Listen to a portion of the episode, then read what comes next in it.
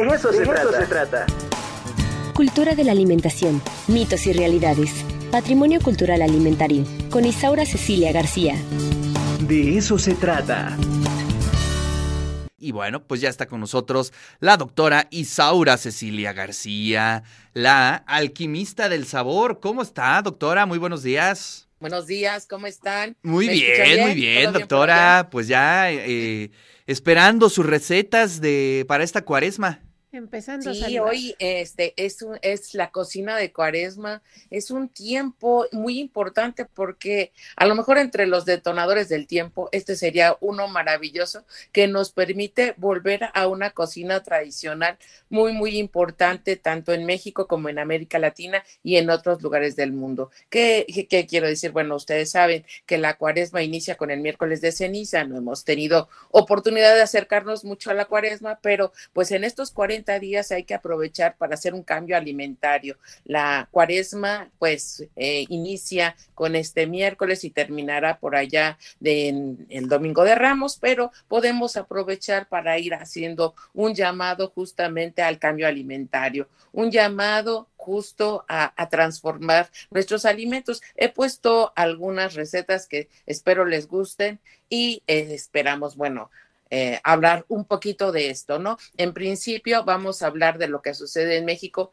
En México, en el siglo mm, prácticamente XVI, pues incorporamos, empezamos a incorporar nuevos sabores y adoptamos y adaptamos cocina en esta adaptación que hacemos de la cocina de Cuaresma, que ya se venía realizando desde el siglo IV después de Cristo, donde habíamos hablado de fiestas carnavales, celebraciones, y después viene este ayuno largo de 40 días, donde en una especie de abstinencia de carnes rojas vamos a empezar a deleitarnos con todo lo que nos da la naturaleza y que hoy es cada día más importante, ¿no?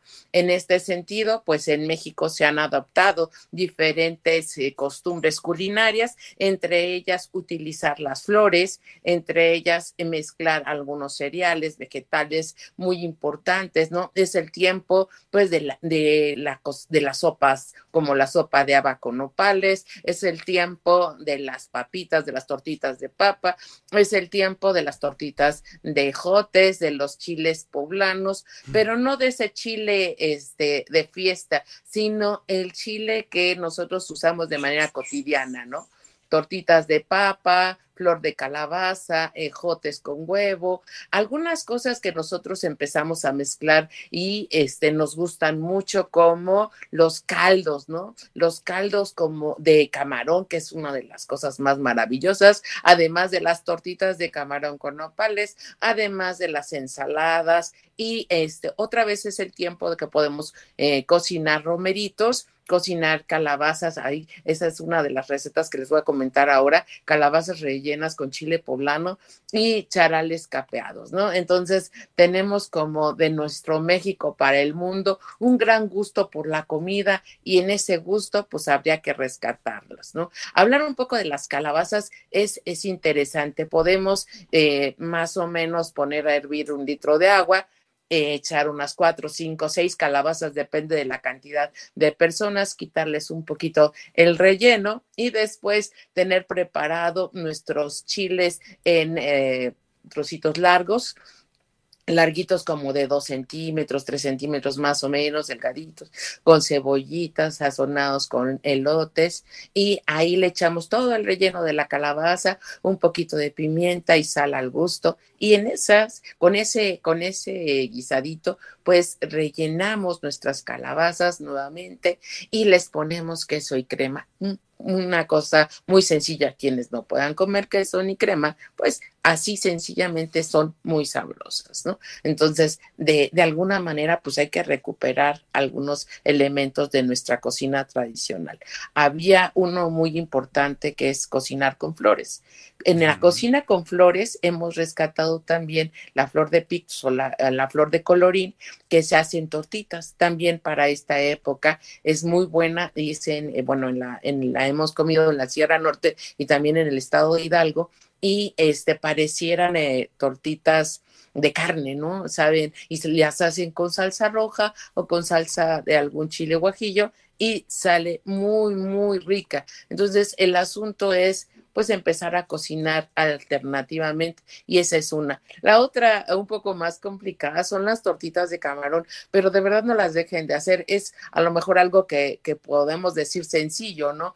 Eh, más o menos unos tres cuartos o medio kilo de arroz en, en el metate antes, este, no, no te hubieras imaginado que yo pudiera moler en, en, medio kilo de arroz, pero así, así me tocó hacerlo con un poco de camarones picados, todo eso lo revolvemos. Bueno, primero tenemos nuestras claras de huevo bien batidas y ya que están a punto de turrón, tenemos, le echamos las yemas y ahí echamos el arroz y el camarón y empezamos a revolver, no con la mano, pero sí con la cuchara y ya tenemos un, eh, un caso de aceite, mm, digo, para mí ver sería mucho, pero hay quien ya las puede hacer sin aceite en un caso que tienen ya preparado, muy, muy caliente, de estos sartenes que ya no necesitan gran cosa y nada más se ponen los los, los bultitos, pues, y se empiezan a darle vuelta más o menos tres, cuatro minutos cada uno y ya tienes unas ricas y deliciosas tortas de camarón que lo, lo, rico es las salsas, ¿no? Pueden ser en chile pasilla, en chile guajillo, en jitomate, pero ahí hay que ponerles otro secretito que serían los nopales, ¿no? Los nopales picados que no los llevan antes, que se cosan solamente con la salsa. Esto ya sería una cuestión deliciosa para esta época, donde pues nos abstenemos un poco de comer carne roja y metemos un poco más de verdura, ¿no? Que te parece una sopa de guías de calabaza con unas tortitas de camarón con nopales y de postre pues una capirotada, ¿no? Esta, esta, esta tendencia que tenemos los mexicanos a mezclar el pan con el piloncillo, el pan dorado y tostado con el piloncillo y queso añejo, ¿no? Digamos en términos de lo más sencillo que es una capirotada rica y deliciosa. ¿no? Entonces, esa sería otra. Bueno, también tenemos, es el tiempo de los frijoles. Es el, esa es una capirotada deliciosa. Hay quien le pone cacahuate, que le pone algunos frutos secos. También es, es rica, ¿no? Pero bueno, es un tiempo de un postre más o menos, este, no rico en calorías, ¿verdad? con exceso de calorías, pero que podemos ir comiendo medidamente, ¿no? Y bueno, por ahí también tenemos, este, incorporamos un poquito eh, las flores, decía yo hace rato, no solamente en las sopas, también la podemos incorporar al pico de gallo. Eso es apenas unas recetas que he encontrado y voy a este, contarles, yo creo, después, este, qué tal saben, pero no creo que esté mal ponerle un poco de flores a, nuestra, a nuestras recetas de ensaladas como el pico de gallo, ¿no? Y bueno, pues tenemos también para esta para esta época toda clase de pescados que son muy importantes también en nuestra dieta, este, tanto mexicana como poblana. Y hay otros tres ingredientes importantes que son de esta época. Las acamayas, estos camarones enormes que existen en la Sierra Norte, sobre todo en los lugares donde hemos estado diciendo que se dedican a la acuacultura, como Jonotla y otros, incluso en la parte, de alguna parte de la Mixteca, también ya están este, eh, digamos, preparando estos lugares para este tipo de alimento, ¿no?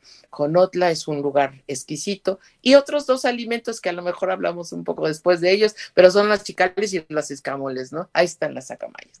Entonces, delicias para este, para esta cuaresma, para todas estas semanas que puedan ser de abstinencia, pues las chicales hay que consumirlas en la Sierra Norte de Puebla y hay que visitar un poco Paguatlán, un poco Jicotepec y este, toda esta zona que es muy rica en esta época de estos animalitos, junto con los escamoles, ¿no? Que son la hueva de la hormiga y esta, esta mm, delicia la podemos consumir en muchas de nuestros alimentos. Ahí, por ejemplo, tenemos la salsa de chicatana, que, bueno, ¿qué más te puedo decir? No se me ha hecho probarla. Ajo y cebolla. y no, no se les ha hecho, bueno, a lo mejor este, viajamos un poco para allá. Hace un rato que no, no voy a Paguatlán, eh, traer una jicarita que cuesta cara, este, más o menos, si uno la quiere comprar en una época distinta, puede costar hasta 800 pesos una latita de sardina, ¿no? Pero no necesitas mucho, o sea, la puedes meter en el refrigerador e irla cocinando, es poquito un puñito para una salsa este de normal, ¿no? Y bueno, la otra, la otra alternativa de alto valor nutritivo, pues qué más que la, la hueva de hormiga, que, se, que está muy cerca de todas estos, de los magueyes y de las zonas este, que a nosotros nos gustan un poquito, como las zonas pulqueras, y ahí tenemos este, importantes recetas, ¿no? Como esta de este, simplemente sazonarlos con mantequilla y sal y ponerles un poquito de pasote. El pasote es lo que nos da muy buen sabor en muchos de nuestros alimentos, ¿no? Ya sea en michote, barbacoa, en gorditas en, y con un taquito de tortilla y ya tienes este, unos escamoles sabrosos que en esta época son más baratos que en cualquier otra época del año, ¿no? Porque en esta época es donde abundan abril, marzo, abril, mayo, estamos todavía, bueno, mayo casi ya no, pero en esta época es cuando más podemos consumirla, sobre todo para la cuaresma, ¿no? Esa es, esa es la delicia culinaria que les traemos